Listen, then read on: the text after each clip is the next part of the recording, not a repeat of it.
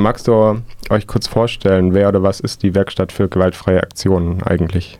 Ja, gerne. Wir die, sind die Werkstatt und uns gibt schon seit 1984. Wir kommen ursprünglich aus der alten Friedensbewegung, die in Deutschland ja sehr groß war.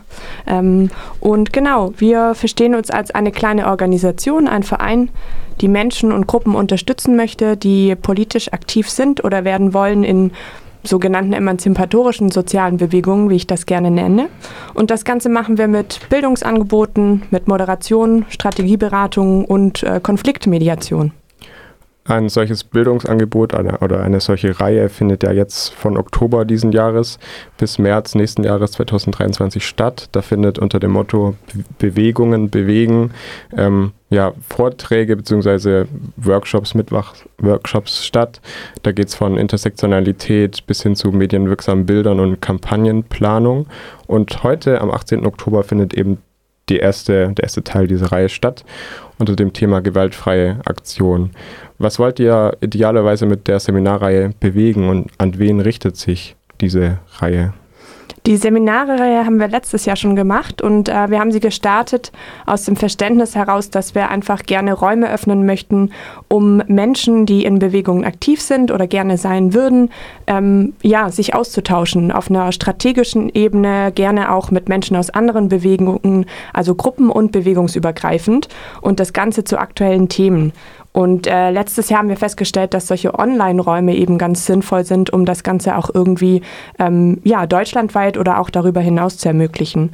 Und das Ganze richtet sich eben dementsprechend an Menschen, die schon aktiv sind oder gerne werden wollen. Das Ganze erfordert kein Vorwissen, aber in der Realität haben wir auch oft Menschen, die sich schon viel mit Themen auseinandergesetzt haben.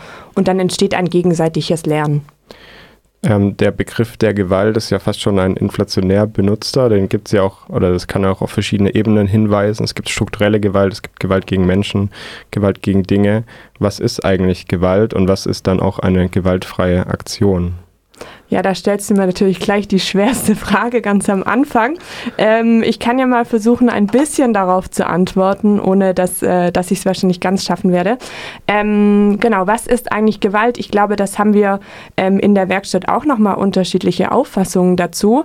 Ähm, ganz oft verstehe ich das aber bei uns so, dass wir, wenn wir auf Gewalt auf einer direkten personalen Ebene sprechen, also das, was direkt geschieht, dass wir da bei Gewalt gegen Menschen quasi die, die rote Linie Linie bei uns ziehen und Gewalt gegen Gegenstände vielleicht ähm, bei uns in der Werkstatt auch noch, je nachdem, ähm, was der Hintergrund oder das Ziel ist, ähm, ja, eine Möglichkeit sein kann, ähm, die trotzdem unter gewaltfreie Aktion laufen würde. Und äh, was du ansprichst, strukturelle Gewalt, natürlich auch nochmal ein großes Thema, das für mich sozusagen zusammengehört zur direkten Gewalt. Ähm, genau, und äh, dann gibt es oft auch nochmal andere Ebenen von Gewalt zum Beispiel die kulturelle Gewalt. Und gewaltfreie Aktion versteht, ähm, verstehe ich oder verstehen wir dann als eine Form, bei der eben wie gesagt, keine Form von Gewalt gegen Menschen stattfindet. Und ähm, ich denke mal, je nachdem, mit wem du von der Werkstatt sprichst, würde auch nochmal zum Beispiel ganz stark der Punkt gemacht werden, dass gewaltfreie Aktion beinhaltet, dass Menschen in ihren Rollen kritisiert werden, aber nicht als Personen. Also Beispiel, Lieblingsbeispiel auch der Klimagerechtigkeitsbewegung Polizei. Ähm, wir würden als äh, Werkstatt darauf hinweisen, dass gewaltfreie Aktion vielleicht erfordern würde, die Person nicht zu kritisieren, äh, die sozusagen diese, diesen Job ausführt, sondern die Rolle, die die Person als Polizistin einnimmt, ähm, als staatstragend, ähm, genau, Unterdrückungsorgan eventuell. Ähm, in eurem Ankündigungstitel heißt es ja auch schon, ähm, äh, also die, die Frage, also der Ankündigungstext ist ja auch schon als Frage formuliert, also als Mittel für gesellschaftliche Veränderungen. Ähm, können Gewalt freie Aktionen zu äh, gesellschaftlichen Veränderungen führen. Ähm, als Gegenbeispiel für eine äh, Bewegung, die sowohl gewaltvoll als auch friedlich war, wird ja oft die Bürgerrechtsbewegung in den USA unter Martin Luther King ähm, bezeichnet, wo es ja auch einen radikalen und unter anderem auch gewaltvollen Arm ähm, gab. Eben Malcolm X ist da ein gutes Beispiel. Mhm. Ähm, braucht es immer auch so ein gewisse, eine gewisse Radikalität für ähm, ja, für gesellschaftliche Veränderungen, ähm, Radikalität, die vielleicht auch gewaltvoll ist, oder geht das eben auch nur mit gewaltvollen Aktionen? Also die radikale Flanke, ähm, genau, ist ja was, was öfter vorkommt und du hast das Beispiel Bürgerrechtsbewegung schon genannt. Äh, in unserem letzten Rundbrief hat da unser Vorstandsvorsitzender Dietrich Becker-Hinrich sich auch dieser Frage gestellt und äh, für ihn war sozusagen auch die Frage, ob äh, quasi die Bürgerrechtsbewegung erfolgreich war wegen dieser radikalen Flanke oder trotz dieser radikalen Flanke. Und darauf gibt es natürlich nicht so richtig eine Antwort, würde ich sagen, ähm, weil es total schwer ist, soziale Bewegungen äh, im Prinzip sozusagen zu erforschen oder die Erfolge wirklich abzuleiten. Was sind da die ähm, Erfolgs Gründe gewesen, weil die Faktoren so vielfältig sind. Ähm, ganz persönlich würde ich sagen, ähm, gewaltfreie Aktionen können erfolgreich sein ähm, und friedvolle. Und wie, wie, gesagt, ich würde in dem Fall auch nochmal darauf hinweisen, auf diesen Unterschied zwischen Gewalt gegen Menschen und Gewalt gegen Gegenstände und würde sagen, ähm, wenn also in gewissen Punkten könnte es notwendig sein, dass sich Bewegungen auf Sachbeschädigungen berufen und trotzdem damit so eine sogenannte gewaltfreie Bewegung in dem Fall vielleicht mit Erfolg ähm, genau verbinden. Ist das dann, ähm, ihr schreibt auch in eurem Text, dass es verschiedene Eskalationsstufen gibt. Ähm, Wäre das sozusagen das Ende der Fahnenstange, die höchste Eskalationsstufe ähm, Gewalt gegen Dinge, Sachbeschädigung, dass das eben auch unter gewaltfreie Aktionen fallen kann? Ähm, ja, das würde ich so sagen. Das Ganze, diese Eskalationsstufen, ist ein theoretisches Konzept von Theodor Ebert. Ich glaube, er hat Sachbeschädigung in seinem Konzept quasi nicht ähm, bedacht, aber ich persönlich würde es da einordnen, ja, in so einer hohen Eskalationsstufe. Die Christopher Street Day Paraden gehen ja auf die Stonewall, äh, auf den Stonewall Riot zurück in den USA, wo ähm, die Polizei eine Razzia in einer ähm, Bar gemacht hat, die für die LGBTQ-Community Zufluchtsort war und es dort eben auch gewaltvolle Aufstände gab. Das heißt, diese Errungenschaft, die es also die soziale Bewegung, die es geschafft hat, eben Rechte für LGBTQ-Personen zu erkämpfen, die war eben unter anderem auch gewaltvoll. Ähm, verurteilt ihr dann sozusagen diese Art von Gewalt oder würdet ihr sagen, es hätte auch auf eine andere Art und Weise möglich sein können, diese Rechte zu erkämpfen? Ähm, also ich persönlich würde mir niemals anmaßen, andere Menschen dafür zu urteilen, was sie für Aktionsformen nutzen, vor allem wenn wir von Menschen sprechen, die ähm, vielleicht weniger Privilegien äh, innehaben, die Diskriminierung ausgesetzt sind, Unterdrückung.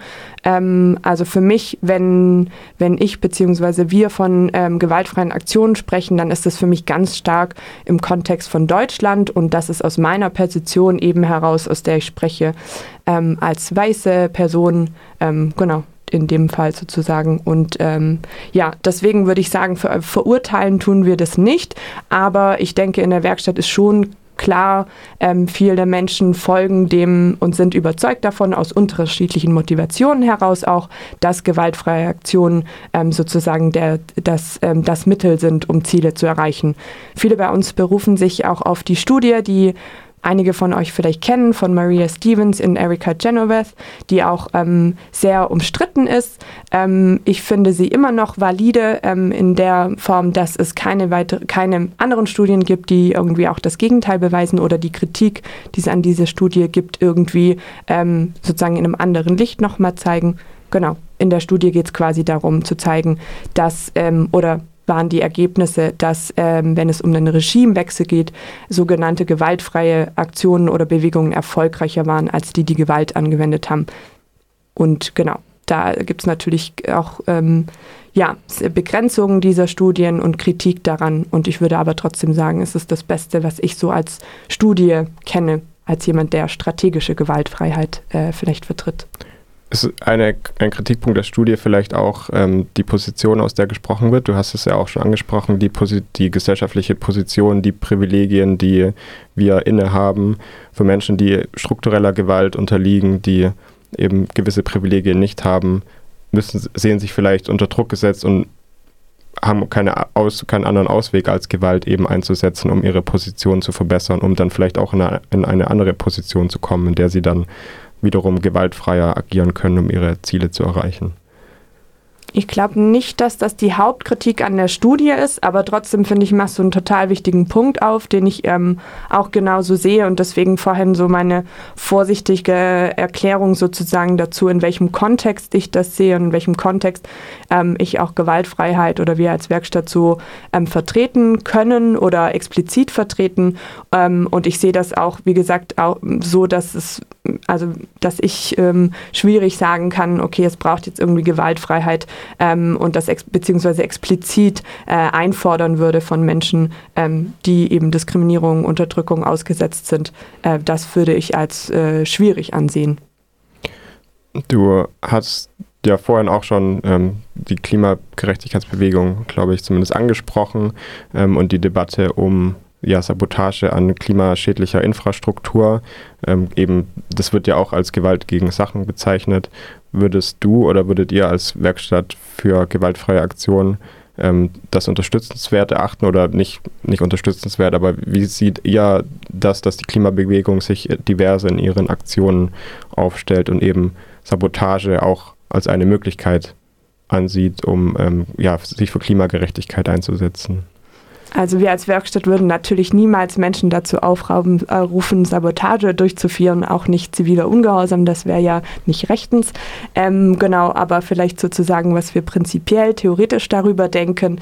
Ähm, gibt es auch da unterschiedliche Positionen natürlich innerhalb der Werkstatt. Wir sind da ja auch in einem Austausch und haben nicht irgendwie so ein Blatt Papier, ähm, eine, ähm, eine Linie, der wir da ganz folgen. Aber ich denke, es gibt einige Menschen, ähm, die sich ähm, damit ähm, auseinandergesetzt haben und sagen, ja, ähm, Sabotage, Sachbeschädigung ist verständlich, dass es in diese Richtung jetzt geht äh, innerhalb der Klimagerechtigkeitsbewegung bzw. Diskussion daran. Und das haben wir auch versucht sozusagen zu unterstützen. In unserer Seminarreihe letztes Jahr gab es genau zu dem Thema, zum Thema Sabotage, einen Workshop, der auch sehr ausgebucht war und dann haben wir noch eine zweite Runde dazu gestartet.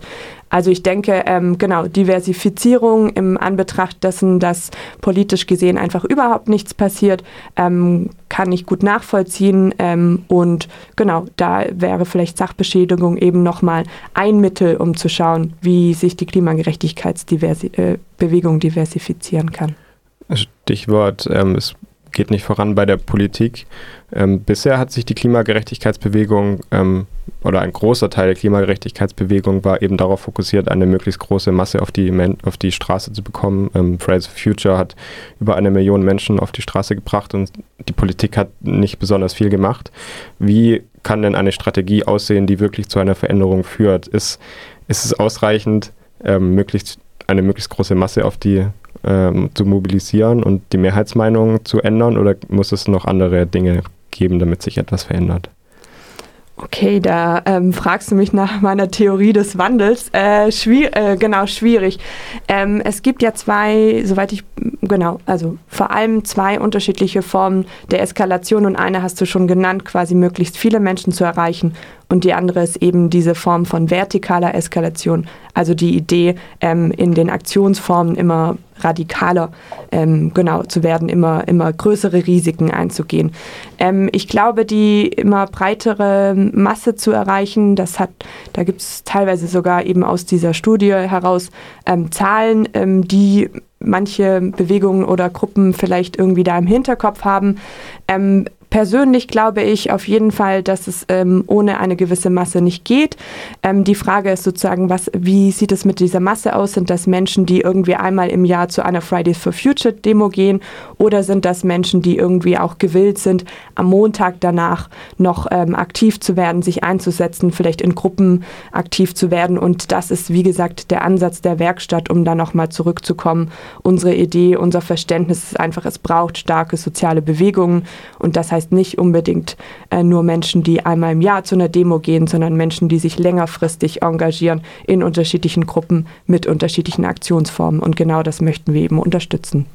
Jetzt haben wir ja ganz groß über gewaltfreie Aktionen und Gewalt und äh, Theorie des Wandels geredet. Was können die Menschen erwarten, wenn sie heute Abend ähm, den Workshop besuchen, den ihr heute anbietet?